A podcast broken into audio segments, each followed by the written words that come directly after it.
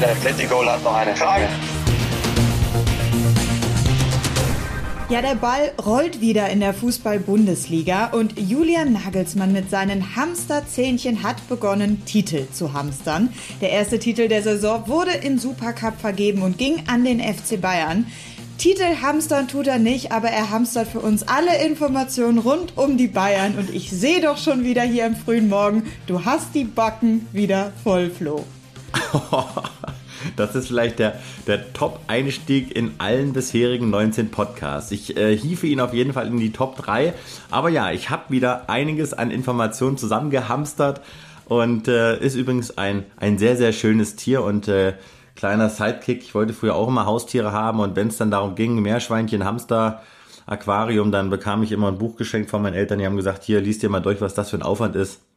Und dann war das Thema Haustier wieder begraben. Also in diesem Sinne, wir haben es dann los. Sehr schön. Also der erste Titel ist eingefahren und es ist ja nicht nur der erste Titel für die Bayern in dieser Saison, sondern tatsächlich der erste Titel überhaupt für Julian Nagelsmann. Was hat der denn jetzt für eine Bedeutung für ihn? Eine immense. Und zwar, wenn man sich äh, vor Augen führt, dass ja Nagelsmann als titelloser Trainer zum FC Bayern kam, das war natürlich ein Thema vorher in den Medien. Und man merkt das ja jetzt auch an den Aussagen von Kimmich etc., die gesagt haben, hier, guck mal, der Nagelsmann kann auch Finals gewinnen, denn er ist beim FC Bayern. Also das stärkt ihn, das war jetzt ganz, ganz wichtig. Der FC Bayern war in einer schwierigen Phase, kein Sieg in den Testspielen, ein Remis zum Auftakt bei Borussia Mönchengladbach. Und dieser Sieg jetzt gegen Dortmund, es ist ein Prestigeduell gewesen, da war auch richtig Feuer drin, das hat man ja gemerkt. Der gibt Nagelsmann und dem FC Bayern Rückenwind, auch jetzt vor dem zweiten Spiel dann gegen Köln vorm DFB-Pokal und dann sind wir ja jetzt dann auch schon voll drin in der Saison. Also ein Titel und ein Sieg zur absolut besten Zeit für den neuen Trainer des FC Bayern. Dann nochmal kurz zu diesem Thema Hamstern. Ich finde, man spürt schon so eine gewisse Lockerheit bei den Bayern, die man so nicht unbedingt vom FC Bayern kennt. Nagelsmann immer mit seinen ironischen Sprüchen, die Mannschaft dann rund um Thomas Müller, die da auch mal kontert. Wir erinnern uns an den Post rund um Müllers Fußnägel. Jetzt dann nach dem Sieg sollte Nagelsmann auf Wunsch der Mannschaft unbedingt dann auch mal in die, den Pokal in die Höhe halten, weil es eben sein erster war. Ist das alles noch im Sinne der guten Laune oder wie viel Gefahr steckt da vielleicht auch drin, dass hier schnell so eine gewisse Autorität ja ins Wackeln gerät. Ich sag mal so, unter Jupp Heinkes hätte es das vermutlich alles nicht gegeben, oder? Ja, ist eine starke Frage, die ich äh, tatsächlich ein bisschen erwartet habe heute und jetzt kommt sie. Ähm, ich muss sagen, wie das bislang läuft, auch in der Kommunikation, ich finde, es wirkt sehr authentisch ähm, und auf mich wirkt es gut. Gut ist vielleicht jetzt irgendwie ein schwaches Wort, aber es wirkt für mich jetzt nicht falsch, sagen wir es mal so. Und natürlich ist der schmal Grat, ne? Wo, wo fängt Autorität an, wo hört es auf? Ich bin bei dir. Diesen Nagelsmann-Spruch, den hätte es wahrscheinlich nicht gegeben unter Heinkes, aber das ist eine andere Zeitrechnung. Jetzt hat man einen Trainer geholt, der ist 34, man weiß, was man da eingekauft hat, nämlich einen Trainer, der verbal gut ist. Wir haben es ja schon im Podcast besprochen, auch vor der Mannschaft eine, eine gute Ansprache, wie man hört und eine gute, ja, ein gutes Vokabular einfach und das zeichnet Nagelsmann aus und man sollte ihm auch diesen Freiraum lassen. Aber Nagelsmann, der hat so viele, ja, wie soll ich sagen, Vertraute um sich herum und der ist so weitsichtig, dass er, glaube ich, einschätzen kann, wann dann auch mal gut ist. Der Hamsterspruch hat mich jetzt auch überrascht. Ja, da gibt's vielleicht dann sicherlich auch mal einen Witz in der Kabine, aber nochmal, unterm Strich, wenn er Titel holt, wenn er Siege holt, dann kann sich Nagelsmann alles erlauben. Und ich glaube, es tut dem FC Bayern gut, dass da so eine Blutauffrischung ist und dass da einfach so eine gewisse Lockerheit drin ist, denn die Ernsthaftigkeit bringen Kimmich und Müller eh rein. Jetzt warst du so aufgeregt, da hast du gesagt, der Schmal ist Grad. Ich glaube, du wolltest sagen, der Grad ist schmal, aber das verzeihen wir dir, weil die Antwort war oh, sehr Wahnsinn. gut. so, ja, aber los. Anderthalb, anderthalb Euro ins Rasenschwein. Ja, los ging deine Woche aber ja im Grunde mit dem Bundesliga-Auftakt in Gladbach und ähm, Flieger nach Düsseldorf. Da hattest du äh, sehr prominente Begleitung. Genau, genau. Ja, das war erstmal wieder schön, weil ist ja auch ein Beweis davon, dass es äh, sich langsam wieder normalisiert im Rahmen der Corona-Möglichkeiten. Also ich war ja in äh, Gladbach vor Ort, muss immer noch sagen, Gänsehautstimmung, das war so geil, dieses Stadion, dieses Feeling mal wieder mitzuerleben, war auch ein Bombenspiel als Fußballfan. Und äh, Samstag bin ich dann zurückgeflogen von, von Düsseldorf und dann kann es dann eben schon mal vorkommen, dass die Bayern-Bosse mitfliegen. Und so war es dann auch.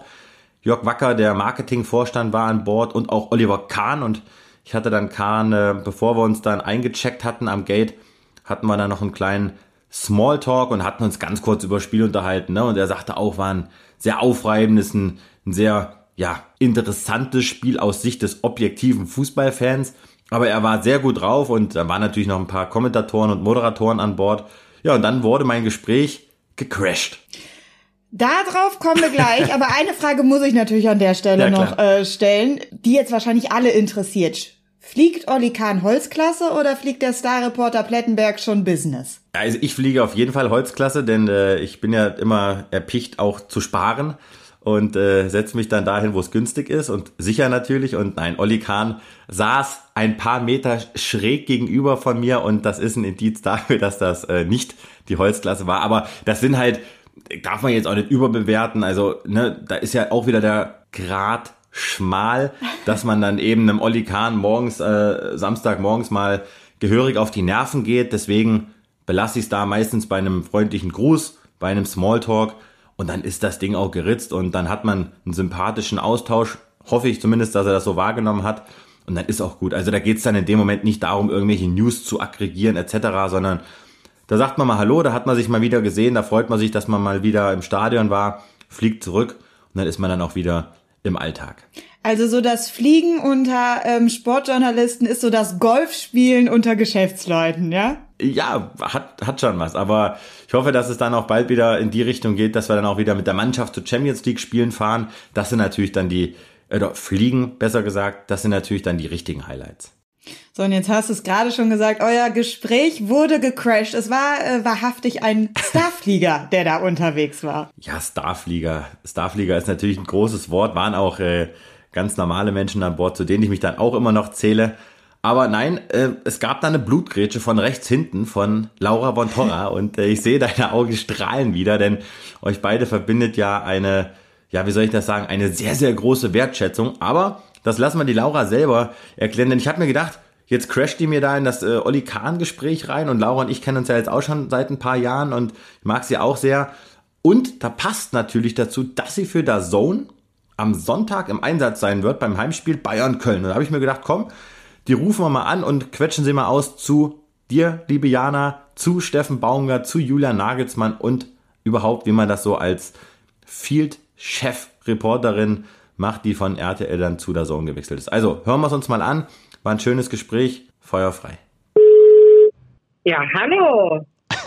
Servus, liebe Laura. Wie geht es dir? Sehr gut, wenn ich so früh am Morgen deine Stimme höre. früh am Morgen, früh am Morgen. 11.02 Uhr, liebe Laura. Ich freue mich ganz, ja, doll, ganz, ganz riesig. Siehst du, mir fehlen schon die Worte, wenn ich dich hier am Telefon habe, dass du deine Premiere feierst bei Meine Bayern-Woche. Aber ich sage jetzt ganz bewusst nicht meine, sondern unsere, denn dich verbindet ja weniger mit mir, sondern mehr mit der Jana. Kann man so sagen, oder? Ja, die Jana ähm, habe ich kennengelernt, als sie noch Praktikantin war bei Sport 1.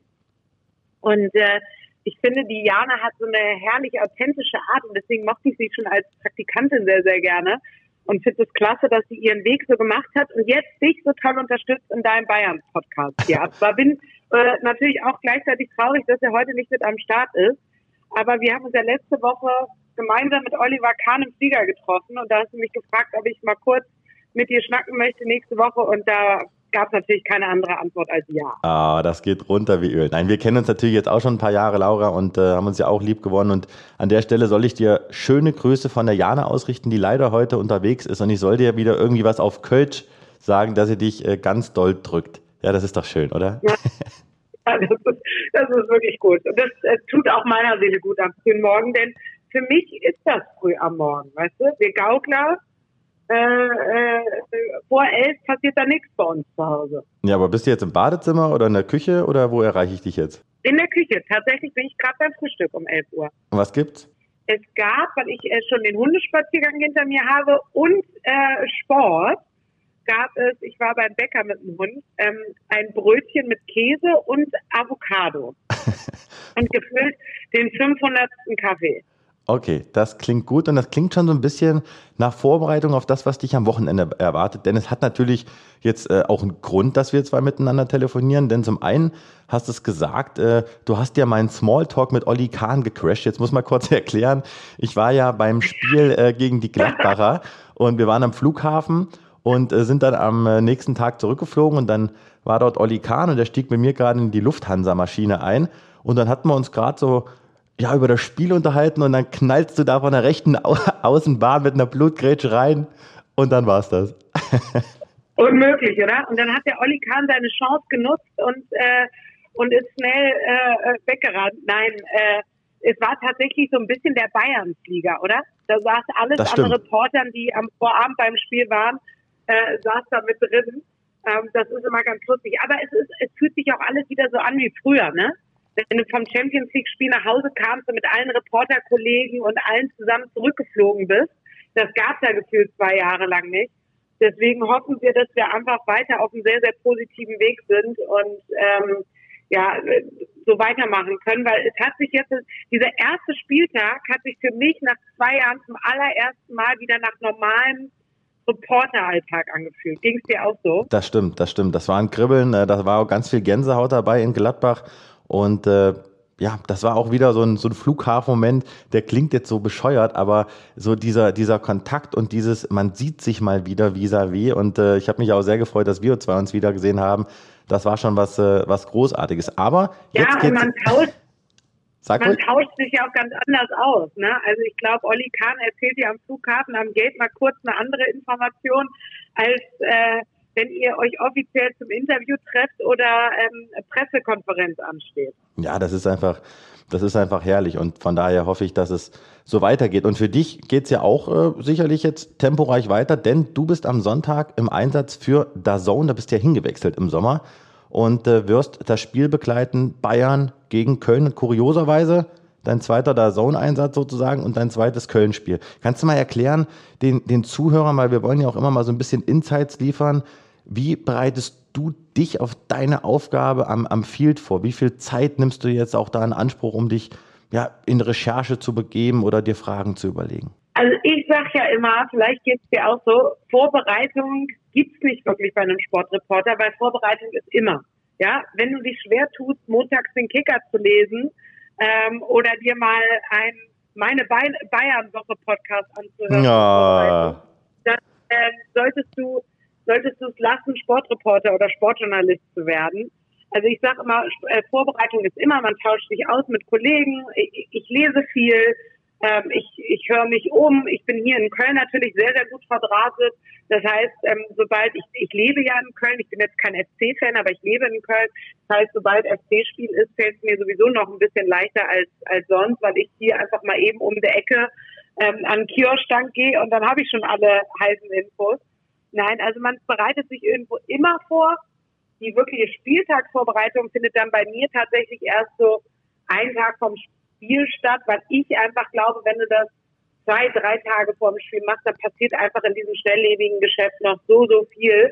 Deswegen mache ich das echt immer so einen Tag vorher oder am selben Tag morgens, wenn es jetzt das späte Spiel ist am Sonntagabend, lese mich dann nochmal ein, schreibe meine Moderation und äh, auf Saison ist ja auch viel neu in diesem Jahr oder ab dieser Saison. Das heißt, die Vorläufe werden länger. Man, man hat sich dazu entschlossen, doch irgendwie Gesichter zu etablieren äh, auf diesem Sender und, und viel Inhalt auch zu transportieren. Und demnach ist das dann auch viel, was wir machen müssen. Und äh, ich glaube, ich habe jetzt letzte Woche vor meinem ersten Spiel fünf Seiten oder so aufgeschrieben. Mhm. Ähm, ich schreibe das dann immer auf, das ist wie so ein Spicker. Ich weiß dann eh, was draufsteht und es kommt dann auch anders raus als gewollt. Aber ähm, so, so ein bisschen Vorbereitung und Aufschreiben ist es dann schon. Und unser Job Aber es macht eben Spaß. Ne? Also das ist meine Leidenschaft. Absolut. Also das ist unser aller Leidenschaft und unser Job lebt ja auch ein bisschen von Spontanität. Ne? Wenn wir uns zu sehr verzetteln und zu sehr an unseren Fragen äh, stecken bleiben, die wir uns so vorbereitet haben, möglicherweise verlieren wir vielleicht auch den Blick für das, was auf dem Platz passiert. Ne? Also da muss man ja auch immer ein bisschen Raum haben, ja, um, um die Aktualität mit eben reinzunehmen. Das ist ja, denke ich, ganz, ganz wichtig ja. und wirst du wahrscheinlich genauso machen. Sehr richtig. Nagelsmann, Baumgart äh, sind zwei, glaube ich, geile Gesprächspartner, oder? Super. Baumgart hatten wir jetzt schon nach dem äh, Spiel am Sonntag und ich meine, er hat jetzt den Auftakt mit dem FC gewonnen. Das gab seit 2015 nicht mehr. Also die FC-Fans sind schon außer Rand und Band. Ich glaube, der muss jetzt eher sich darum bemühen, dass er die Euphorie wieder ein bisschen bremst, weil ähm, ja, diese Mehr über den 1. FC Köln und, und seine Fans, die stimmt natürlich, dass man direkt euphorisch ist und schon wieder von Europa träumt wahrscheinlich. Äh, äh, aber, aber ein herrlich netter Gesprächspartner. Ich finde, er ist auch ein super Typ, muss ich sagen. Ich glaube, ich habe so das erste Mal das Gefühl, dass die Stadt wieder ein bisschen euphorisiert ist seit Peter Stöger. Also es ist Aufbruchstimmung beim FC. Mhm. Gegen die Bayern wird es brutal schwer. Und äh, ich hatte jetzt so ein bisschen die Hoffnung, dass es ähm, einfach spannender wird in dieser Bundesliga-Saison. Ja, dass die Bayern sich vielleicht ein bisschen schwerer tun als in den Vorjahren. Jetzt habe ich aber gestern Supercup geguckt und war so begeistert von, von Dortmund und war eigentlich so begeistert auch von, von diesem Spiel. Ne? Also ein Schlag am Tausch, ein Hin und Her. Die Dortmunder haben gepresst wie die Wahnsinnigen. Also es war schon echt geil zum Gucken. Und dann gewinnen die Bayern doch 2-1. Also ja, ich, ich weiß es auch nicht. Ja, aber es wird, glaube ich, ein, ein hochinteressantes Spiel. Ich werde ja auch im Stadion sein und von daher freue ich mich, dass wir uns da auch wiedersehen. Aber was ist so deine Prognose? Bayern, äh, Köln-Bayern ist immer noch so ein bisschen, finde ich, schwer einzuschätzen in dieser Saison. Aber das Supercup-Spiel, muss ich sagen, hat mich positiv überrascht. Gerade so defensiv, da haben sie echt äh, richtig gut gestanden teilweise. Aber vorne geht die halt Bayern immer was. Ne? Ja, die Bayern fand ich, schon, ja, ja. Äh, fand ich schon gut. Jetzt muss man dem User natürlich erzählen, dass wir aus organisatorischen Gründen das Gespräch am Mittwoch aufzeichnen. Aber das ist natürlich überhaupt gar kein Problem. Aber nee, die Bayern fand ich schon sehr, sehr ordentlich. Aber glaubst du, die Kölner haben eine Chance oder muss man da, muss man da sehen, dass man da hinten nicht die Hütte voll bekommt? Oh, ja, es ist, es ist wirklich brutal schwer. Was sage ich jetzt? Also natürlich ist der FC der Underdog und die Bayern müssen es eigentlich gewinnen. Aber im Fußball ist alles möglich. Drei Euro ins Phrasenschwein. Oh, oh, oh. Ja, ich wollte gerade sagen, ich wollte gerade. Ich mache ich mach sie für dich rein. Ich mache sie für dich rein, aber wir wünschen uns dann trotzdem ein. Wann bist du denn das nächste Mal im Doppelpass? Wie bitte? Wann bist du denn das nächste Mal im Doppelpass? Ja, ich hoffe, dass ich äh, da bald mal wieder sein darf. Also ich bin bereit und äh, habe das Kleingeld in der Tasche, aber ich muss sagen, ich habe es geschafft in zehn Auftritten, wo ich jetzt dort sitzen durfte. Ich habe noch nicht einmal was reingeworfen. Immer dann erst danach der Sendung, weil ja. ich dann gespielt. Ja, ich habe irgendwie, ich habe das irgendwie hinbekommen, ja. Aber ich hatte natürlich auch legendäre Auftritte mit, mit Kali Kalm der hat das Ding natürlich bis oben so voll gesteckt, da war gar kein Platz mehr drin. Also von daher, von daher. Ich wollte ich es gerade sagen. Aber Laura, lass uns noch kurz sprechen. Ähm, du bist ja Werder Bremen-Fan, wie gesagt, lebst in Köln, bist mit einem Bochum-Spieler ja. liiert und dein Herz ja. schlägt für Werder Bremen. Kannst du bitte einmal kurz ausrasten über das, was da in Bremen passiert? Weil gefühlt haben die ja in zwei Tagen keine Mannschaft mehr, weil sie alles verkauft haben, oder? Also mir fehlen da wirklich manchmal als Fan so ein bisschen die Worte. Ähm, wie verpacke ich das jetzt? Also es ist so, dass ich glaube, dass Werder zu lang in einer Vetternwirtschaft gelebt hat und zu sehr diesen Bremer Klüngel, dem eigentlich ja immer hier den Kölnern nachgesagt wird, aber in Bremen scheint es ihn auch zu geben, diesen Bremer Klüngel gestärkt und gelebt hat. Und ich glaube, es muss jemand von außen kommen, da ein bisschen ja aufräumen, für Ordnung schaffen. Und ich glaube, es ist ganz, ganz wichtig, weil das sind alles nette Typen, die dabei bei Werder arbeiten. Nur es geht jetzt nicht darum, dass jemand seinen Job behält, sondern es geht um den Verein. Weil sonst äh, sieht es im Moment wirklich so aus, als, als würde es ein Problem werden, die zweite Liga oder die Klasse in der zweiten Liga zu halten. Hm. Und ähm, da ist jetzt ganz, ganz wichtig, dass da die Verantwortlichen nicht äh, in ihren Eitelkeiten versinken und krampfhaft an ihren Posten festhalten müssen und wollen, sondern es geht um den Verein. Und der Verein Werder Bremen hat so viel Tradition und ist so großartig eigentlich, auch mit der Fankultur, mit all dem, was rund um den Verein in dieser Stadt passiert, dass dieser Verein jetzt nicht darunter leiden darf, dass dass manche Leute, wie gesagt, krampfhaft an ihren Posten festhalten. Und, und da würde ich wirklich einfach an alle appellieren und sagen, kümmert euch an den Verein, denkt an das Wohl des Vereines. Und dann muss jemand von außen kommen und da muss ein Neuanfang her und nicht ein Anfang ähm, äh, äh, äh, als Trainer, sondern ein Neuanfang mit, mit Führungspersonal. Und das Führungspersonal beim FC Bayern, das hat in sich um die Überleitung nochmal zu schaffen, ähm, ja. kannst du uns mal verraten, führst du nochmal das ein oder andere Gespräch jetzt im Vorfeld des Spiels, rufst du nochmal bei Heiner Kahn oder bei Nagelsmann selbst an oder wie zündest du dann dein Netzwerk? Nee, das, überlasse, das überlasse ich immer so ein bisschen den Kommentatoren mit den Trainern und so äh, zu telefonieren. Das ist für die für, für Spiel, glaube ich, einfach wichtiger als für mich. Und ähm, die Trainer sind dann auch irgendwann genervt, wenn wenn der, wenn der Kommentator anruft, wenn dann noch die Moderatorin anruft und so. Ich habe gute Freunde bei Sport 1, die sich einfach saugut mit den Bayern auskennen und die rufe ich immer vorm Spiel dann nochmal an. Mach das. Du kannst mich jederzeit erreichen. Ich freue mich wahnsinnig, dich dann am äh, Sonntag wiederzusehen. Und ja, ich kann mich nur bedanken. Schön, dass du hier deine Premiere gefeiert hast. Und natürlich nochmal ganz, ganz liebe Grüße auch von der Jana. Und äh, ich, ich weiß es jetzt schon, die wird dann wieder Pippi in den Augen haben. Und übrigens, ich bin ja auf Jana neidisch. Denn, äh, und wenn sich das nicht ändert, Laura, dann muss ich unsere Freundschaft kündigen. Ich habe gesehen, dass du ihr bei Instagram folgst, aber mir noch nicht. Also das muss ich jetzt bitte ändern. Soll ich dir, soll ich dir mal ganz ehrlich was sagen? Ich habe mir eben deinen Podcast nochmal angeguckt und angehört ähm, und habe da auf, auf der Sport 1 Seite ist ja dann auch ein direkter Link zu, zu eurem Twitter-Account und zu eurem Instagram-Account. Und da habe ich gerade eben zum allerersten Mal auf deinen Instagram-Account geklickt und wusste gar nicht, dass du da Flori Pletti oder wie ist dein Name? Pletti Goal oder Florian Plettenberg? Aber du hast ah, Pletti Goal, genau, da ist es. Da ist er. So just in diesem Moment. Oh, das ist, das ist ein Live-Moment. Jetzt, jetzt mache ich jetzt, jetzt gehe ich aber noch mal rein hier. Jetzt mache ich den Check. Also jetzt muss ich, hier klingt schon die Eins. Das ist jetzt hier wirklich ein Bayern-Woche Live-Moment. Das ist Wahnsinn. Und hier, Laura Montora folgt dir jetzt. So, ich habe es jetzt geschafft. Ich kann jetzt aufhören und mein Herz rast. Ich freue mich und ich wünsche dir alles, alles Liebe und alles Gute dann für deinen Einsatz am Sonntag. Ja, vielen Dank. Wir sehen uns und äh, viel Erfolg weiterhin mit all dem, was du tust und ihr. Und ich höre hier immer ab und zu mal rein. Ne? Ich bin stiller Zuhörer, vergiss das nicht. Das freut mich, das freut uns und äh, du kannst mich, wie gesagt, ruf mich, ruf uns an, wenn du Informationen über den FC Bayern brauchst. Aber ich glaube, du bist auch immer so sehr, sehr gut informiert und das äh, ja, spricht ja auch für deinen tollen Weg, den du hingelegt hast. Also dir natürlich weiterhin alles gut. Aber jetzt ist auch gut hier mit der Lobhudelei, ist ja Wahnsinn. Aber äh, ehrlich, komm, trinken wir Kaffee also. und weiter geht's. Mach's gut, liebe Laura. Alles Liebe, vielen Dank. Ciao. Ja, das mag ich so an Laura, dass sie eben sehr authentisch rüberkommt. Ja, ein bisschen Kaffeetasse in der Hand und das Avocadobrot noch geschmiert und irgendwie mittendrin in der Vorbereitung für Bayern Köln. Aber Jana, komm, jetzt mal Hand aufs Herz, das geht auch runter wie Öl. Oder diese Einstiegsworte, diese Leidenschaft für dich, da ist was am Köcheln. Also eh, glaube ich, dass ihr Zwillingsschwestern sein könntet.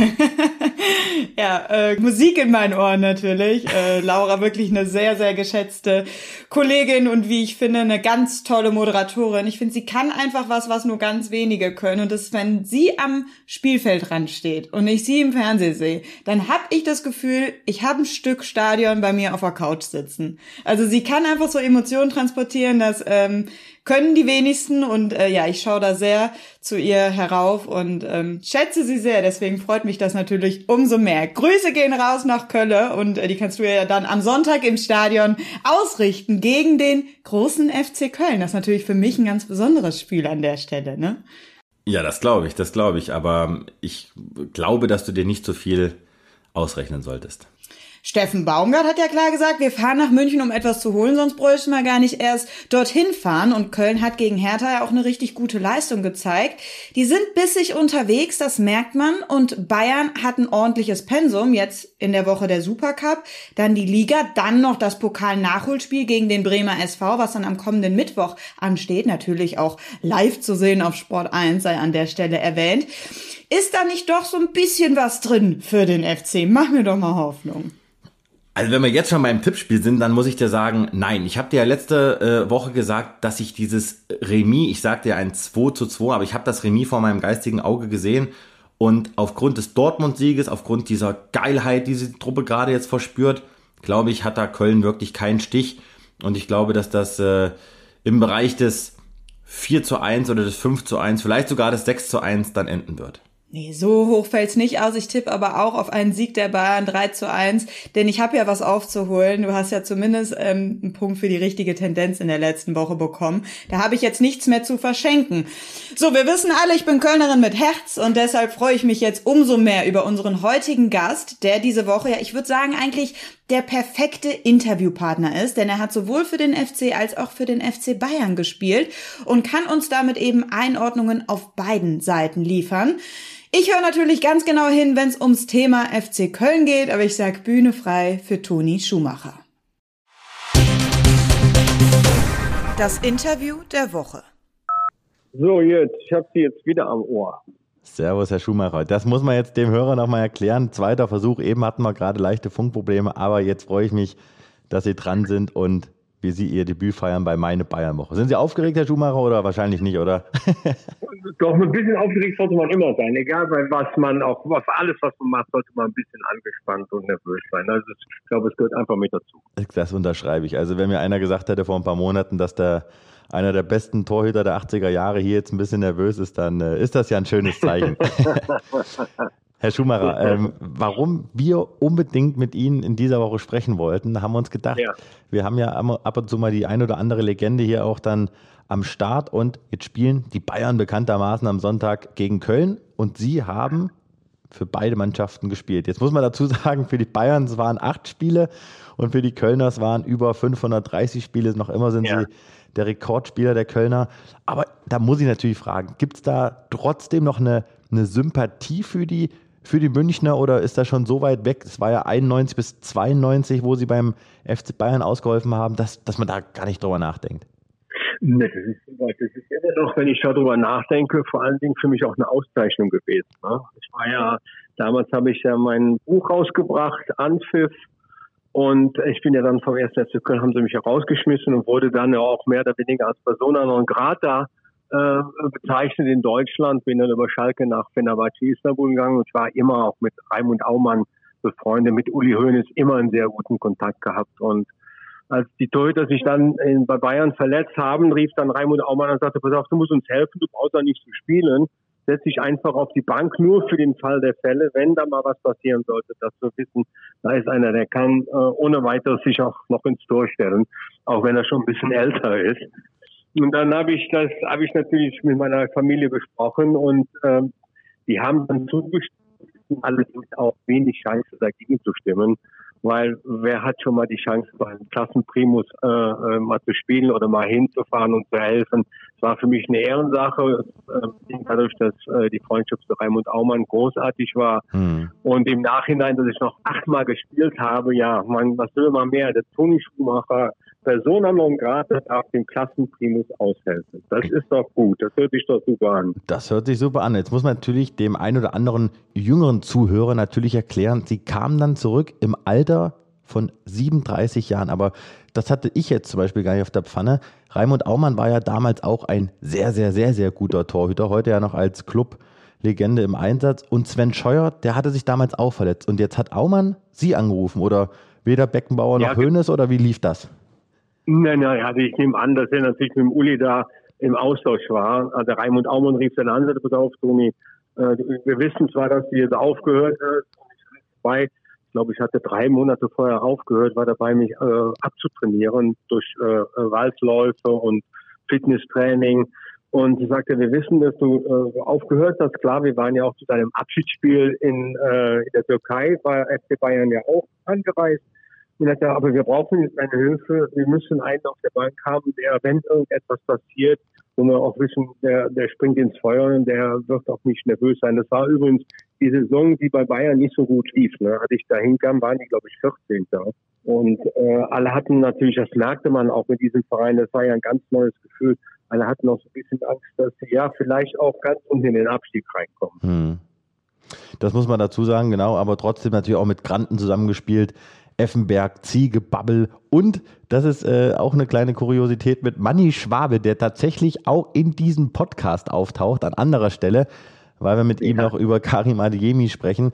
Aber Sie haben es gesagt, also bei den Bayern lief es ja nicht, aber Sie haben mit den Bayern keinen Titel geholt. Sie wurden zweimal deutscher Meister, Dortmund, Köln. Sie wurden Pokalsieger dreimal mit Köln, türkischer Meister mit Fenerbahce, zweimal Vizeweltmeister, Fußballer des Jahres, Europameister 1980. Also der Vitrinenschrank, äh, Vitrinenschrank ist der, steht er bei Ihnen im, im Wohnzimmer oder auf dem Dachboden?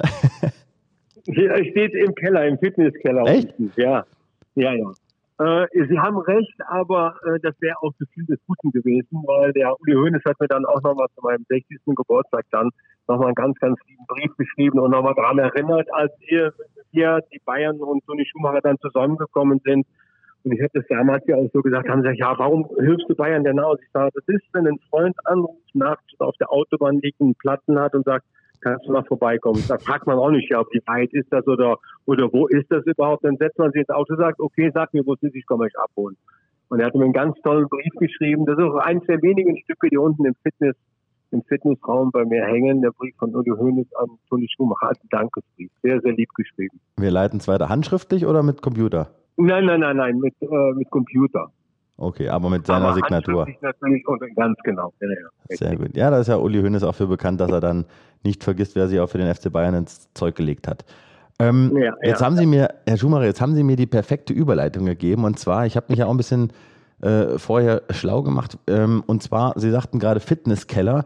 Und Sie sind ja jetzt diese Woche, äh, wie man so in den Kölner Gazetten liest, Sie sind ja vom 10-Meter-Turm gesprungen. Da sagte mir ein Kollege aus Köln, sagt er, ja, frag den mal, der sah so gut aus, als er aus dem Wasser gestiegen ist. Der hatte früher so ein kleines Wohlstandsbäuchlein und jetzt müssen sie topfit sein. Und von daher, da muss ich natürlich fragen, was ist das Fitnessgeheimnis des 67 Jahre jungen Toni Schumacher? Ja, viele Leute haben gesagt, sag mal, mit 67 spielst noch vom 10, das geht's noch. das ist ein Versprechen gewesen und ich gehöre noch zu der Generation, wenn man was verspielt, sollte man das auch einlösen oder halten. Das zu dem Thema. Und ja, meine Frau achtet schon seit 20 Jahren darauf, dass ich mich vernünftig gesund ernähre. Ich mache jeden Tag noch Sport. Und von daher sieht man heute das Wohlstandsbäuchlein nicht mehr so. Ähm, ich glaube, das geht mir auch ganz gut und ich fühle mich auch richtig fit. Fit für neue Aufgaben nochmal in der Bundesliga oder haben Sie gesagt, nee, ich begleite das Ganze jetzt als ich Fan? Bin jetzt, glaub, ich bin ich glaube, ich bin jetzt nur Fan. Ich möchte jetzt nur Fan sein und bin zwar noch in der, in der Stiftung des ersten FC Köln, da bin ich noch, äh, glaube ich, ein Jahr eingebunden. Das mache ich auch sehr gerne. Äh, aber ansonsten bin ich nur Fan und äh, harre der Dinge, die da auf uns zukommen. Äh, der erste Spieltag war ja äh, seit zehn Jahren, glaube ich, der erste Sieg des ersten FC Köln bei der, beim Bundesliga-Auftakt. Und es geht zu den Bayern. Also ja, dann darf man da muss man auch selbstbewusst sein, aber dann auf der anderen Seite darf man natürlich nicht dahin fahren und sagen, oh ja, die Bayern hauen wir jetzt mal eben weg. Also das geht auch nicht. Ne? Nein, nein, keinesfalls. Wir sprechen ja gleich noch ja. über das Spiel, aber gestatten Sie mir nochmal so, so drei, vier bunte Fragen, wenn ich Sie schon mal am, am Telefon ja. habe. Äh, wenn man jetzt so mal überlegt, Sie, Sie, Sie kennen ja auch die ganzen Granden, ne? wir haben ja gerade drüber gesprochen, Rummenigge, Höhnes, da sind ja überall Verbundenheiten. Äh, gibt es eigentlich so eine, ja. habe ich mir überlegt, gibt es eigentlich so einen so E-Mail-Verteiler oder so eine WhatsApp-Gruppe mit den ganzen Fußballlegenden oder so, dass man sich da mal da austauscht? Oder wie haben Sie dann Kontakt noch zu den, zu den Größen aus, aus der jüngeren Vergangenheit? Oder ja, aber diese, diese äh, E-Mail-Gruppe, die gibt es nicht. Aber wir äh, viele Fußballer oder ehemalige Fußballer auch natürlich Golf spielen, trifft man sich bei dem einen oder anderen Golfturnier schon mal für den Eagles Charity Golf Club. Äh, das ist immer eine gute Möglichkeit und eine gute Gelegenheit, wo man die alten Campen dann trifft. Da sind auch immer viele vertreten. Aber ansonsten, ja, wenn man ein Spiel ist und man fährt dann äh, zum, zum Auswärtsspiel nach Bayern oder die Bayern kommen nie hingehen, vorher schon mal essen mit Brot, das, das, das ist natürlich äh, in der Regel immer so. Aber ansonsten sind die Distanzen einfach zu weit. Es geht sogar so weit. Ich habe zwar auch hier in Köln mit Bernd Kuhlmann und Wolfgang Weber, Karl-Heinz Thielen, äh, auch ehemalige Weggefährten, aber da trifft man sich vielleicht auch drei, vier, vielleicht fünfmal im Jahr, äh, auch zu einem, zum Essen oder zum gemeinsamen Treffen, aber mehr ist es dann auch nicht mehr. Ne? Hm. Wo gucken Sie das Spiel am Sonntag? Bayern gegen Köln? Ja, im Fernsehen, ne? Also ich bin nicht in München. Okay.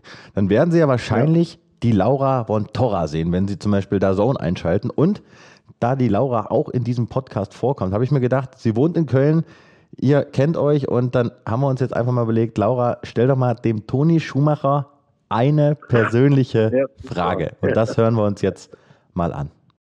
Ja, Toni, mein Lieber, ich grüße dich. Der Tünn, heute im Podcast bei Meine Bayern-Woche. Das habe ich mir sagen lassen. Und an dich die Frage, die mir im Stadion vergangenen Sonntag keiner beantworten konnte. Wie hat denn Steffen Baumgart Toni Modest wieder hinbekommen? Du müsstest es doch wissen. Liebe Grüße und ich hoffe, wir sehen uns ganz bald. Ja, liebe Laura, schön, dass du auch an dieser Sendung teilnimmst und wir kennen uns ja, könntest mich ruhig auch mal wieder einladen zu dir ins Studio. Und ähm, ja, wie hat Baumgart hingeht? Er hat von Anfang an gesagt, äh, ich schreibe Modest nicht ab hat auch eine schwere Zeit hinter sich, viel verletzt und dann war er im Ausland, ist er ausgeliehen worden und hat eigentlich nie mehr so die, die Form gefunden, die, äh, die er beim ersten FC Köln hatte, die äh, er in der Dritte Pokal geschossen hat, ganz viele Tore geschossen hat. Und der Form ist er leider Gottes immer wieder hinterher gelaufen, auch durch diese Rückschläge äh, mit, mit, mit Verletzungen. Und äh, der Trainer, Baumgart, hat ihm einfach auch das Gefühl gegeben, pass auf, bei mir bist du noch nicht ab, abgeschrieben. Ich glaube an dich und so. Und man sieht teilweise, äh, hat er ja schon wieder richtig gute Aktionen drauf gehabt. Und ich kann mir vorstellen, wenn, wenn das äh, Vertrauen äh, vom Trainer in Richtung Modest geht, dann wird er letztendlich auch das ähm, ähm, positiv umsetzen und für den ersten FC Köln das eine oder andere wichtige Tor noch schießen. Ne? Also von da äh, finde ich, hat der Baumgart das super gemacht. Äh, das war in der Vergangenheit nicht so mit den Trainern. Er hat ihm das absolute Vertrauen geschenkt. Und ja, was kann man besser machen als Spieler, der das Vertrauen vom Trainer bekommt, als auf den Platz zurückzuzahlen. Ne? Hm. Ist Baumgart so ein Typ, wo Sie auch wieder mal so ein bisschen so wie sag ich, Hoffnung ist das falsche Wort, aber äh, ist das, bereitet Ihnen das eine, Freudenträne? Sagen Sie, auf den habe ich jetzt mal wieder richtig Bock. Also ich kann ja nur sagen, jetzt hier aus München, wir kriegen ja sehr viel positiv Mediales mit, äh, mit seiner Schiebermütze und ich kenne ihn ja auch ein bisschen aus Paderborn-Zeiten noch. Äh, wie wirkt er auf Sie? Der wirkt auf mich wie ein Spieler, der an der Seitenlinie steht und das vorlebt, was er von seinen Spielern erwartet. Ne? Einsatz bis, zu, bis zu, von der ersten bis zur letzten Minute äh, immer weitermachen, nie aufgeben und doch noch immer weiter nach vorne, immer weiter nach vorne. Ich, habe das Gefühl, die Spieler haben überhaupt keine Zeit, äh, durchzurufen. Äh, wenn sie das mal machen, dann kommt schon wieder das nächste Kommando äh, für die für die Offensive vorne vorne äh, äh, zuzulaufen oder zu pressen oder wie auch immer. Das ja, wenn das so weitergeht, dann äh, bin ich da guter Dinge. Ne? Das ist vielleicht auch ein Trainer, ja, immer ein bisschen anders als alle anderen in der in der Vergangenheit. Vielleicht hat die SFC Köln das gebraucht. Vielleicht hätte der eine oder andere Nationalspieler das auch gebraucht. Ne? Hm. Und Sie sind ja auch anders gewesen in Ihrer Zeit. Sie haben es gerade gesagt, Sie haben ja auch ein Buch damals geschrieben, wird jetzt auch ja. nicht mehr jeder wissen, stand ein bisschen was drin, ein bisschen Enthüllung, ein bisschen, bisschen was über Partys, wo auch äh, Damen zu Besuch waren. Aber äh, was, was soll ich noch sagen? Ein F auf dem C äh, tätowiert, wenn das stimmt, wegen FC, FC Köln. Also und, ja, ja, ja, und, und Sie haben ja mit 42 Jahren nochmal für den BVB gespielt. Da hat Ottmar Hitzfeld sie eingewechselt und dann wurden sie noch mit dem BVB deutscher Meister. Und das ist jetzt wieder eine gute Überleitung zu Manuel Neuer. Sie werden ja auch mitbekommen haben, dass äh, Manuel Neuer sich am Sprunggelenk oder an der Kapsel verletzt hat. Glauben Sie, das könnte ein Vorteil sein für Köln, wenn Neuer am Sonntag nicht im Tor steht? Ich glaube nicht, dass die Bayern ein Spiel verlieren, weil Manuel Neuer mal äh, pausieren muss. Ich, ich hoffe, dass es nicht die alte Fußverletzung ist. Ähm, da hat er ja sehr lange mit pausieren müssen. Ähm, und ihm, wenn man älter wird, Manuel Listung ist auch schon 33 oder was, äh, da dauert es einfach ein bisschen länger, wenn man eine Verletzung hat, äh, um das wieder auszukurieren. Ähm, ja, äh, wenn der fit ist, wenn der fit ist, kann er sogar noch bis ins hohe Alter spielen. Das heißt, ja, 38, 39, sogar bis über 40, wie Dino Zoff es ja auch gezeigt hat, dass man mit über 40 auch noch ganz gut im Tor äh, sein kann. Ähm, ja, das, das wünscht man sich. Ähm, solange die Lust da ist, soll er spielen. Ähm, ich sage ja, meinetwegen 41 oder 42 Das, das, das klappt gut. ich wollte gerade sagen, Sie haben ja mit 42 Jahren noch für den BVB gespielt. Ottmar Hitzfeld hat Sie eingewechselt. Dann wurden Sie noch deutscher Meister mit dem ja. BVB. Glaub, glauben Sie wirklich, dass Neuer Bock hat, mit 42, 43 noch zu spielen? Also wenn man ihn so jetzt so sieht, dann denkt man ja fast, der ist in der Form seines Lebens und steigert sich noch jeden Tag oder täuscht der Eindruck? Ja, der hat immer sein Niveau gehalten. Das, das macht er jetzt ja schon jahrelang. Aber Manuel, das, was ich von ihm weiß, lebt ja auch danach. Er ernährt sich sehr bewusst und macht äh, Yoga und autogenes Training. Also ich denke, der tut auch alles dafür, um, um, um fit, körperlich und geistig auch fit zu sein für diese, für diese stressige Aufgabe im Tor. Also ich kann mir vorstellen, dass es noch ein paar Jährchen so weitergeht mit ihm. Sind wir mal gespannt. Herr Schumacher, was glauben Sie, wie geht das Spiel am Sonntag aus, dass die dann von Köln aus verfolgen werden? Ja, ich werde das Fernsehen mir anschauen. Äh, äh, wenn der Trainer gesagt hat, wir fahren äh, nach München, um dort was zu holen. Äh, aber ich denke, letztendlich wird es ja 3-1, äh, wenn die Bayern gewinnen. Okay, dann nehmen wir das mal mit. Ich habe ein 5-1 ja. getippt. Nichtsdestotrotz äh, glauben Sie trotzdem, dass Köln dieses Jahr eine gute Rolle spielt. Was ist da Ihre Saisonprognose? Für den wenn der, ersten FC? Ja, wenn der, ja, wenn der, wenn der Trainer weiter, weiter die Mannschaft ja infiziert mit seiner, mit seinem, äh, mit seiner Freude, mit seiner Lust, mit seinem äh, aktiven Dabeisein, äh, wenn das rübersteckt auf die Mannschaft, dann glaube ich, haben wir dieses Jahr nichts mit dem Abstieg zu tun. Okay, und wenn sie es in einen europäischen Pokal schaffen oder in europäischen nee, Wettbewerb nee, komm, schaffen sollten. Nein, nein, das lassen wir, das lassen wir weg, ne? Das lassen wir mal. Ja, ja, das geht in Köln immer sehr schnell, aber lassen wir das lieber mal. Okay, Herr Schumacher, war uns eine große Ehre, dass Sie hier dabei waren. Ich hoffe, es hat Spaß gemacht und äh, ich schicke Ihnen dann natürlich die Folge zu. Und dann haben Sie ein kleines Warm-up dann am Sonntag auf dem Sofa, um sich dann aufs Spiel dann mit das allen Infos einzustimmen. Also recht herzlichen Super, Dank. Vielen Dank. Ja, danke auch. Ne? Bleiben Sie gesund. Bis zum nächsten Mal. Ja, tschüss. Ciao, danke.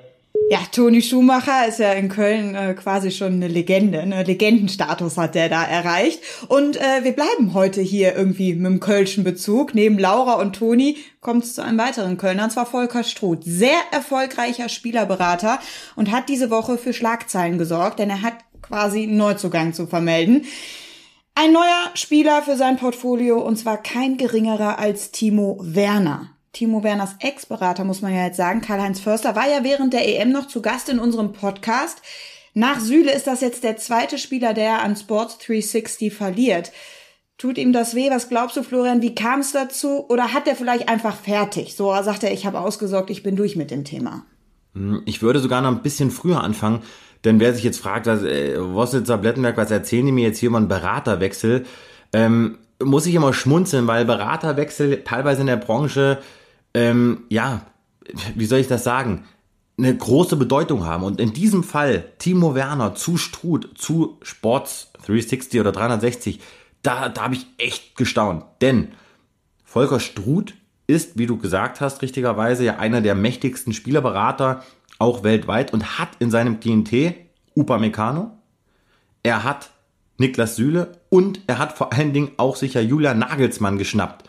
Und jetzt kommt eben noch Timo Werner hinzu. Was ich damit sagen möchte, dass natürlich die, die Wege zum FC Bayern, die sind ja total kurz. Der Austausch ist immer da. Und im Grunde genommen ist immer einer dieser, äh, dieser Agentur beim FC Bayern vor Ort in der Allianz Arena oder bei den Terminen. Und da kannst du natürlich jetzt eins und eins zusammenzählen, denn wir haben ja vor kurzem auch darüber gesprochen, dass der Name Timo Werner auch in den letzten Wochen schon an der Sebener Straße gefallen ist.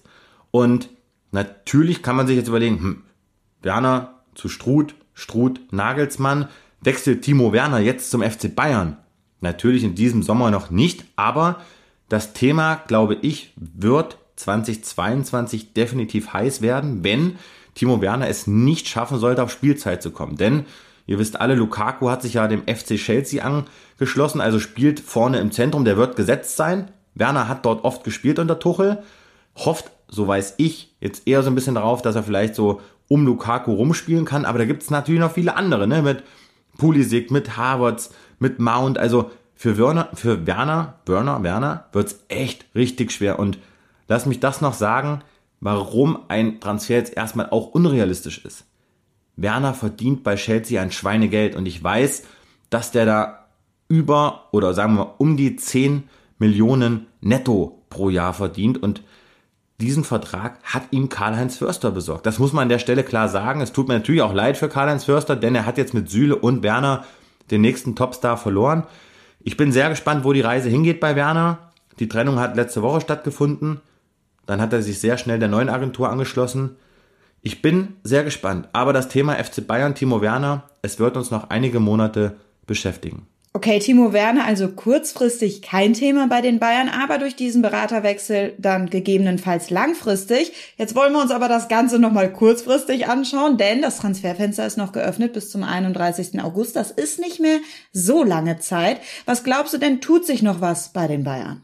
Ich bin davon überzeugt, dass die Bayern noch Spieler verpflichten. Ich glaube, dass es mindestens einer wird, maximal drei. Ich habe da diese Woche auch nochmal einen ganz entscheidenden Anruf bekommen vom Verein und dort wurde mir auch nochmal bestätigt, dass dieser Verein ja jetzt nicht pleite ist. Ne? Also jeder, der jetzt denkt, da geht jetzt gar nichts mehr, das ist auch Quatsch. Das haben wir auch nie gesagt. Man hält das, was man auf der hohen Kante hat, zusammen, um natürlich auch so ein bisschen vorzubeugen. Sollte es wieder so sein, dass man vor leeren Rängen spielt und das finde ich auch vernünftig. Aber mir wurde auch nochmal bestätigt, wenn die Bayern einen Spieler ausmachen, der ihnen qualitativ weiterhilft, dann werden sie auch nochmal Geld in die Hand nehmen. Aber Sie hoffen weiterhin darauf, dass eben noch der ein oder andere Spieler Verkaufserlöse bringt. Die größten Hoffnungen auf einen Verkauf liegen bei Cuisance und bei Chris Richards. Ja, Cuisance war jetzt zum Letzt auch noch nicht mal im Kader in Dortmund. Nach meiner Information aufgrund von Leistungsgründen. Also da seht ihr, da gibt's jetzt keine gemeinsame Zukunft zwischen Cuisance und dem FC Bayern. Tolisso, glaube ich, wird eher beim FC Bayern bleiben, weil sich da eben kein marktgerechtes Angebot findet.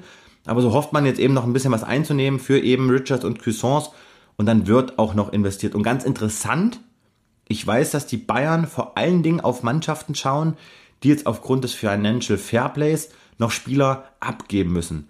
Möglicherweise Barcelona oder vielleicht sogar Chelsea oder Paris. Also da schauen sie ganz genau hin, aber sie werden nichts Verrücktes machen. Aber wie gesagt, um euch zu beruhigen, der FC Bayern wird in der Lage sein, noch Spieler zu verpflichten. Das hast du mir ganz schön vorgegriffen, aber es ist in Ordnung. Go with the flow gilt ja hier. Äh, dann schauen wir uns doch mal die weiteren potenziellen Verkaufskandidaten an, neben Richards und Cuissance. Neues aus der Mannschaft. Wie sieht's denn aus bei Süle? Auch um ihn gab's immer wieder Wechselgerüchte, die sich auf diesen Sommer bezogen haben. Hat auch übrigens ein sehr gutes Spiel gemacht, wie ich finde, gegen Dortmund. Was gibt's da im Moment für eine Tendenz? Absolut. Süle, einer der Gewinner unter Nagelsmann, spielt richtig gut, meidet die Medien, konzentriert sich auf seine Fitness, sieht auch rank und schlank aus, hat ein Bombenspiel gemacht gegen Dortmund und mich auch schon gegen Gladbach überzeugt. Da ist meine Information, dass er diesen Sommer ich sage jetzt nicht hundertprozentig, aber nahe der 100 in München bleiben wird. Sprich, es geht dann in Richtung möglicherweise Vertragsverlängerung, denn sein Vertrag läuft 2022 aus. Er muss sich das jetzt weiter erspielen. Das hat der FC Bayern intern auch so kommuniziert. Und ja, einen ablösefreien Abgang von Süle wie der von Tolisso möchte man eigentlich unter allen Umständen vermeiden. Aber spielt Süle so weiter, glaube ich, kann das mit dem FC Bayern und ihm weitergehen. Rank und schlank ist er hier auch, Lewandowski.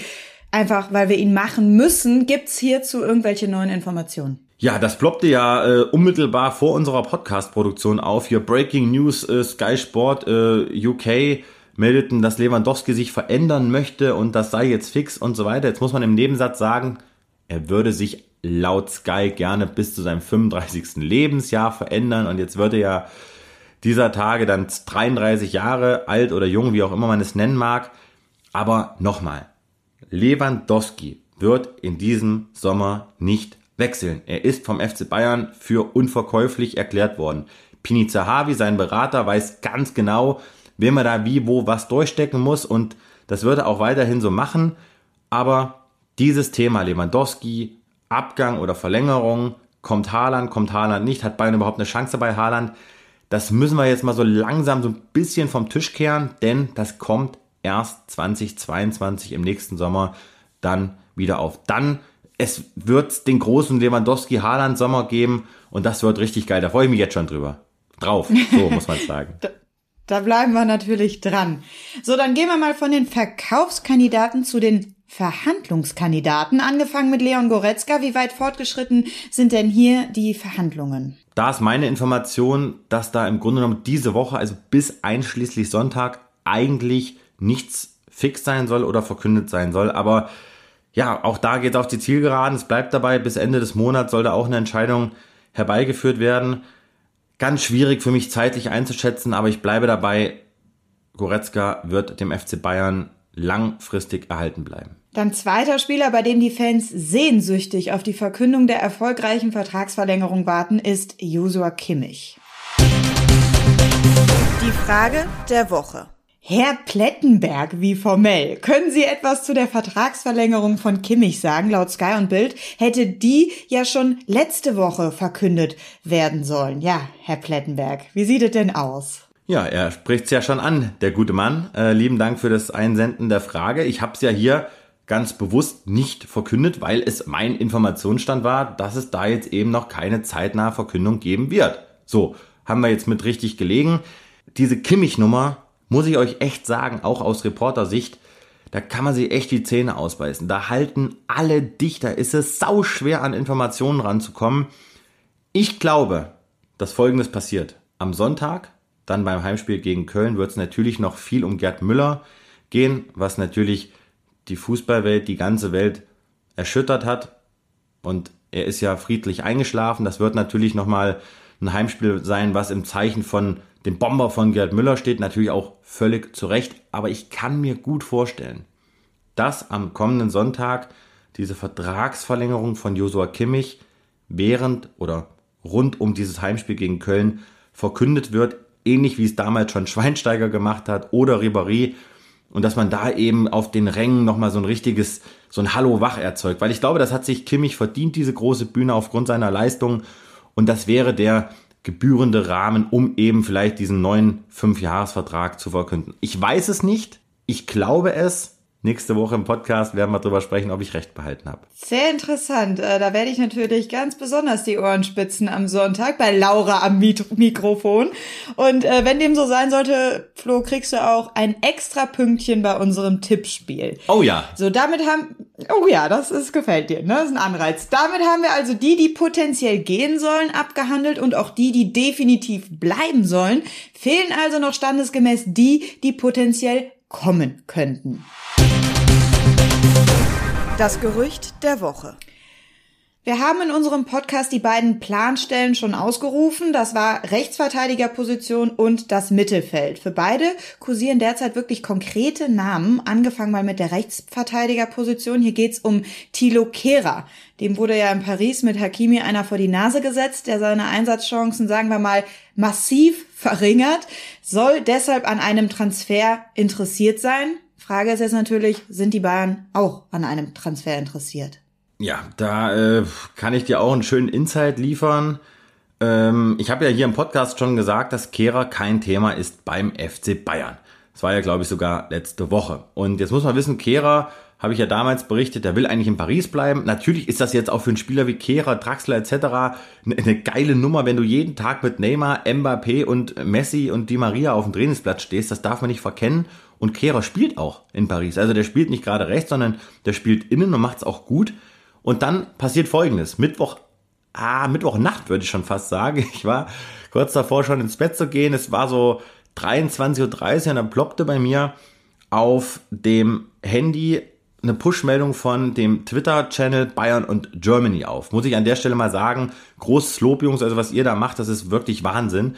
Und dieser Channel aggregiert alle Bayern News, die weltweit aufploppen und sie twittern sie dann raus. So, und sie durchforsten natürlich dann die, die E-Paper der, der internationalen Zeitung und dort wurde gemeldet, dass die L'Equipe, also eine, eine eigentlich seriöse französische Superzeitung, die hat gemeldet, Kehrer, Drei-Jahres-Vertrag, Bayern fix, Agreement, Kahn und Brazzo wollen den unbedingt haben, Flick wollte ihn schon letztes Jahr und so weiter und so fort. Boah, und ich saß da, ich sag, das kann ja jetzt nicht wahr sein. Und dann habe ich glücklicherweise dann um 23.45 Uhr noch mit einer Quelle WhatsApp-Nachrichten hin und her geschrieben und bekam dann am Donnerstagmorgen nochmal die, die zweite Bestätigung, weil ich ganz sicher sein wollte. Und da wurde mir hundertprozentig bestätigt, nichts dran, kein Thema. Thilo Kehrer wird beim FC Bayern diesen Sommer nicht landen. Da zittert man natürlich als Reporter, denn es geht mir um Glaubwürdigkeit. Ihr wisst es, aber ich vertraue da meinen Quellen. Andererseits wäre ich jetzt angelogen worden. Insofern gehe ich davon aus, dass Kehrer nicht zum FC Bayern wechseln wird, wie berichtet. Außerdem ist ja so ein bisschen der Gewinner dieses Saisonstarts Stanisic. Hast du tatsächlich auch prognostiziert, dass der in der Startelf stehen wird? Hat sich bewahrheitet, ist für Benjamin Pavard reingerückt und macht seine Sache echt richtig gut. Nimmt der vielleicht jetzt auch so ein bisschen Druck raus aus dieser Rechtsverteidigerposition in Sachen Handlungsbedarf? Also da teste ich natürlich jetzt auch den FC Bayern so unterbewusst, weil wir reden jetzt die ganze Zeit davon, Nagelsmann, oh jetzt siehst du, meine Stimme erhebt sich wieder, Nagelsmann soll Campus-Talente fördern und man setzt auf den eigenen Nachwuchs. Herbert Heiner hat das ja auch nochmal gesagt, der Bayern-Präsident. Und das ist doch jetzt eine ganz entscheidende Situation.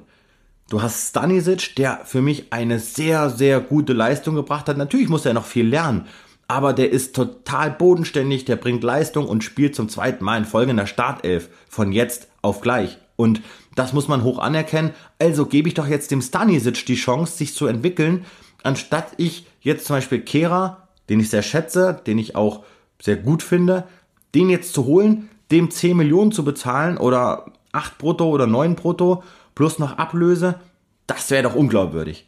Also Pavard fit werden lassen, Stanisic entwickeln lassen, möglicherweise schauen, dass man Sabitzer noch eintütet. Das glaube ich nämlich, das könnte noch passieren, denn er spielt in Leipzig nicht. Er ist zwar Kapitän wieder geworden, aber er spielt nicht. Und das ist natürlich so ein Indiz, boah, dass es da brodelt. Und von daher glaube ich, dass die Bayern da bis zum Schluss warten werden, dass Leipzig sagt, hier komm, nimm ihn vielleicht für zwölf. Also nein, um darauf zurückzukommen, Stanisic da hinten sich weiterentwickeln lassen und keinen teuren oder ausgemusterten Spieler von Barcelona etc. holen. Meine Meinung. Dann lieber also das Geld äh, in die zweite Planstelle stecken, nämlich die Mittelfeldposition und mit Marcel Sabitzer diesen ja Box-to-Box-Spieler, den sich Julian Nagelsmann da äh, wünscht, dann zu verpflichten.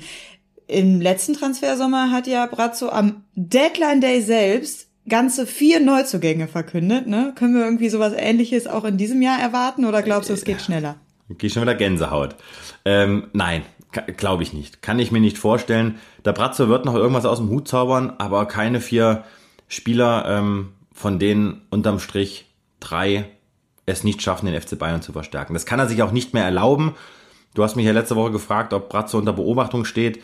Wenn ihm sowas nochmal passiert, das würde ihm in seiner Außendarstellung sehr, sehr schaden. Also das, das glaube ich, das Risiko geht er nicht ein.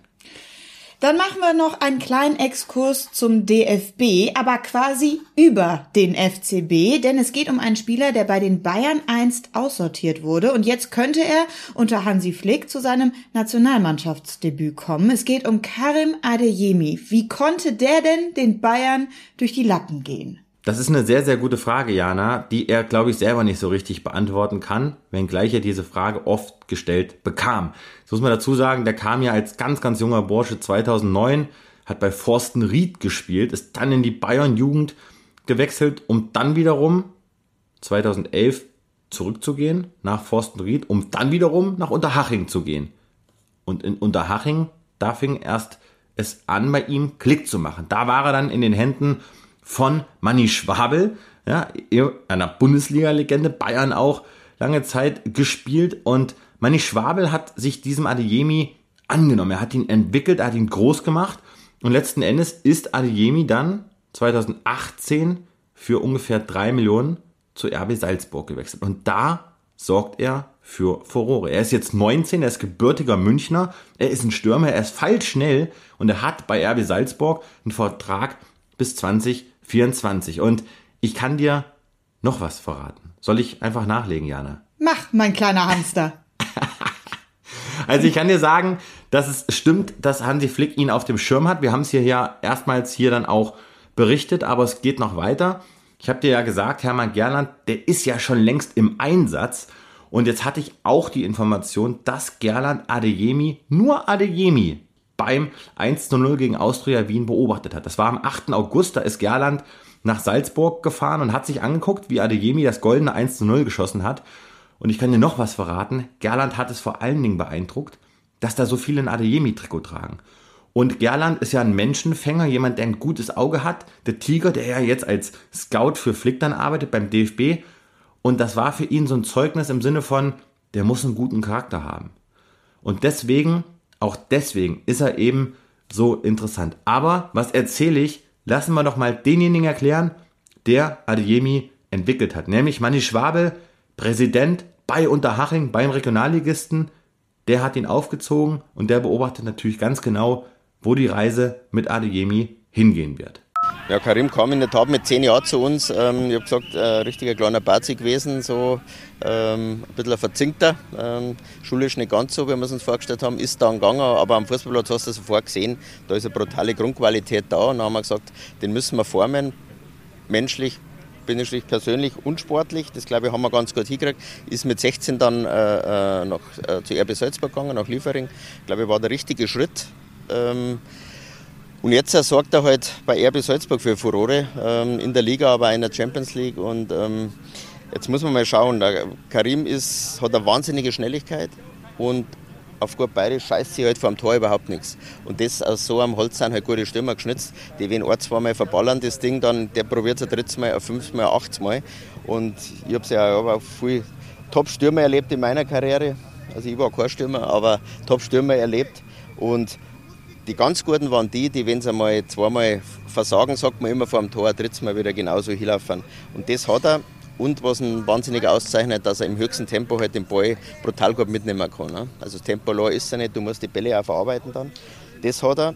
Und ähm, was glaube ich auch ein bisschen die Haching-Schule war, er ist persönlich auf einem super guten Weg. Ähm, wenn ich heute halt mit Stefan Kunz bei der 21 nach, nach dem Ding gesprochen habe oder wenn man mit, mit den Verantwortlichen von RB Salzburg redet, total bodenständiger Kerl. Ich war letztes Mal im Spiel unten, da haben von zehn Jungs haben gefühlt acht Jahre ADM-Trikot. Also ich sag mal, große Spieler, glaube ich, ähm, werden nur die auch die Persönlichkeit dazu haben. Und das Paket passt bei ihm momentan.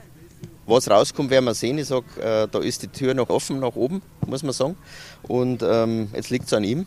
Ja, ein bisschen das Glück, auch nicht den dritten vom zweiten Schritt zu machen, sondern jetzt wirklich wird irgendwann wechseln zu einem, zu einem anderen Verein, äh, gehe davon aus. Aber ich glaube, auch sein Umfeld ist so clever, dass jetzt äh, nicht gleich mal einen ganz hoch, sondern einen nächsten Schritt machen, was das dann immer sein wird. Und wie es Nationalmannschaft weitergeht, 21 hat er jetzt schon mal bei der Europameisterschaft mitgemischt. Ähm, Ob es dann schon für die Nationalmannschaft äh, Thema ist, das muss mein ehemaliger Zimmerkollege Hansi Flick entscheiden. Aber ich glaube, der hat das Händchen, dass er jung und alt da gut, gut vereint und, und, und gut arbeitet. Das hat man ja bei Bayern gesehen. Und von daher glaube ich, ist der Karim in allen Bereichen in sehr guten Händen. Ja, jetzt hatte ich ja eingangs gefragt, wie konnte der denn den Bayern durch die Lappen gehen? Jetzt äh, wird er wohl auch wieder auf dem Zettel der Bayern stehen. Könnte der denn nochmal zurückkommen oder ist das jetzt ausgeschlossen? Natürlich beobachtet ein Verein wie der FC Bayern diesen Stürmer. Der ist 19, ne? Also das wäre ja, äh, wie soll ich sagen, das wäre ja ein Wahnsinn, wenn man das nicht verfolgen würde. Allerdings, wir erinnern uns an Fiete Ab, das ist dann schon einmal ein bisschen was anderes in diesem Alter zum FC Bayern zu wechseln. Lewandowski-Nachfolger ist es noch nicht. Aber ich glaube, dass er vielleicht sogar schon diesen Sommer, aber spätestens nächsten Sommer dann den nächsten großen Schritt machen wird. Denn das traue ich ihm absolut zu. Er spielt sich in den Vordergrund. Er hat jetzt auch in der ja, Champions League Qualifikation jetzt ein entscheidendes Tor gemacht gegen Brøndby. Da hat der Salzburg 2-1 gewonnen. Also die kämpfen gerade um den Einzug in die Königsklasse. Und da nochmal ein Jahr zu spielen, hat er ja schon letztes Jahr und da hat er auch schon gegen die Bayern gespielt. Das wäre für ihn natürlich nochmal eine, eine fette Bühne. Aber merkt euch diesen Namen, Karim Adeyemi, das ist echt ein geiler Kicker. Ja, und jetzt mal so aus Sicht der Nationalmannschaft haben wir in diesem Sommer gelernt, Stürmer können wir gut gebrauchen, deswegen freuen wir uns auch alle, wenn da einer in den Startlöchern steht. Jetzt hast du uns äh, mit Champions League Quali äh, das perfekte Stichwort für unsere letzte Kategorie geliefert, denn wir gucken noch einmal in Richtung League 1 und da kann es doch nur um einen gehen. Neues von Nübel. Ja, Flo. Arbeitsverweigerung sieht man bei mir selten, aber äh, die Anmoderation kannst du jetzt gerne übernehmen. Ja, äh, was soll ich dazu sagen? Ne? Du hast mir eine zweieinhalbminütige Sprachlachnachricht geschickt, denn ich habe im Bullet Point im Fahrplan von Podcast Nummer 19 geschrieben, dass es äh, Alex Nübel erwischt hat diese Woche, denn ich habe vielleicht einen anderen Begriff gewählt, aber jetzt sagen wir es mal äh, äh, medizinisch anständig. Alexander Nübel hatte diese Woche Magen-Darm-Probleme. Und das war der Grund, warum er im Playoff-Hinspiel gegen Donetsk nicht im Tor stehen konnte. Jetzt hat Monaco leider Gottes 0 zu 1 verloren, wird ganz, ganz schwer zum Rückspiel. Aber Nübel, der konnte einfach nicht spielen. Ich weiß, dass es ihm sehr, sehr schlecht ging, war echt wackelig auf dem Bein, wurde dann voll gepumpt, auch mit Elektrolyten. Aber Kovac hat gesagt, mach du das, entscheid du das, wenn du spielen willst, spielst du. Was ein Indiz dafür ist, dass er Nübel total vertraut. Ich habe es gesagt, dabei bleibt's. Nübel ist die Eins gerade in Monaco. Jetzt hat er nicht gespielt. Monaco hat verloren, aber jetzt kommt es natürlich auf ihn an. Ne? Jetzt Samstag haben sie das nächste Ligaspiel, dann steigt das Rückspiel am 25. August in ja, Charkiw und da kann er dann zeigen, was in ihm steckt. Also die Champions League, die würde ich ihm persönlich sehr, sehr gönnen. Er ist jetzt wieder auch im Trainingsbetrieb, er ist wieder gesund, aber den Nübel, den werden wir hier weiter verfolgen, denn ich erinnere dich nochmal dran, das ganz, ganz große Ziel, Nübel in den Podcast zu bekommen. Das werde ich nicht aus den Augen verlieren. Nee, äh, ich habe nichts anderes von dir erwartet. Gute Besserung natürlich weiterhin an der Stelle und auch viel Erfolg für die Champions League Quali. Ich würde mich auch sehr für ihn und für Nico Kovac äh, freuen. So, jetzt müssen wir irgendwie vom äh, Magen-Darm-Thema eine galante Überleitung zu unserer Abmoderation hier dieser heutigen Folge finden. Da fällt mir jetzt auch nichts mehr ein, außer äh, zu sagen, viel Spaß im Stadion. Übrigens, 20.000 ne, sind zugelassen in der Allianz Arena. Das sind die meisten Zuschauer seit Pandemiebeginn. Also da ist ja da mal richtig Stimmung dann, ne? auch bei den Bayern. Vollkommen richtig, du bist wie immer sehr gut informiert. Jetzt hoffen wir mal, dass die Inzidenz nicht weiter ansteigt, denn das ist der Gradmesser, um dann zu entscheiden, wie viel reinkommen können. Aber der Allianz Arena werden diese 20.000 Zuschauer total gut tun. Ich freue mich drauf, die Spieler haben sich das verdient und wir Reporter auch. Ich habe es gesagt, ich kann keine leeren Ränge mehr ertragen. Stimmung gehört dazu, Gladbach war geil, Sonntag wird geil. Also ich freue mich auf dieses Wochenende. Es kann losgehen. Genau, Fußballwochenende in der Bundesliga mit Köln gegen Bayern freue ich mich natürlich ganz besonders drauf auf dieses Spiel. Und dann dürfen wir nicht vergessen, wie eben schon angekündigt, dann am Mittwoch auch das Nachholspiel im DFB-Pokal gegen den Bremer SV live auf Sport 1 mit Thomas Helmer. Also eine Menge Fußball und äh, ich freue mich schon jetzt auf nächste Woche und sage bis dahin, kommt gut durch. Danke, liebe Jana. Dem ist wie immer nichts hinzuzufügen. War eine runde Folge, hat Spaß gemacht und wir haben hier richtig gut gehamstert. Bleibt gesund, passt auf euch auf. Ciao, ciao. Der Atletico hat noch eine Frage.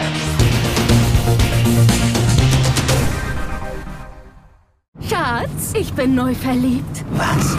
Da drüben. Das ist er. Aber das ist ein Auto. Ja, eben. Mit ihm habe ich alles richtig gemacht. Wunschauto einfach kaufen, verkaufen oder leasen. Bei Autoscout24. Alles richtig gemacht.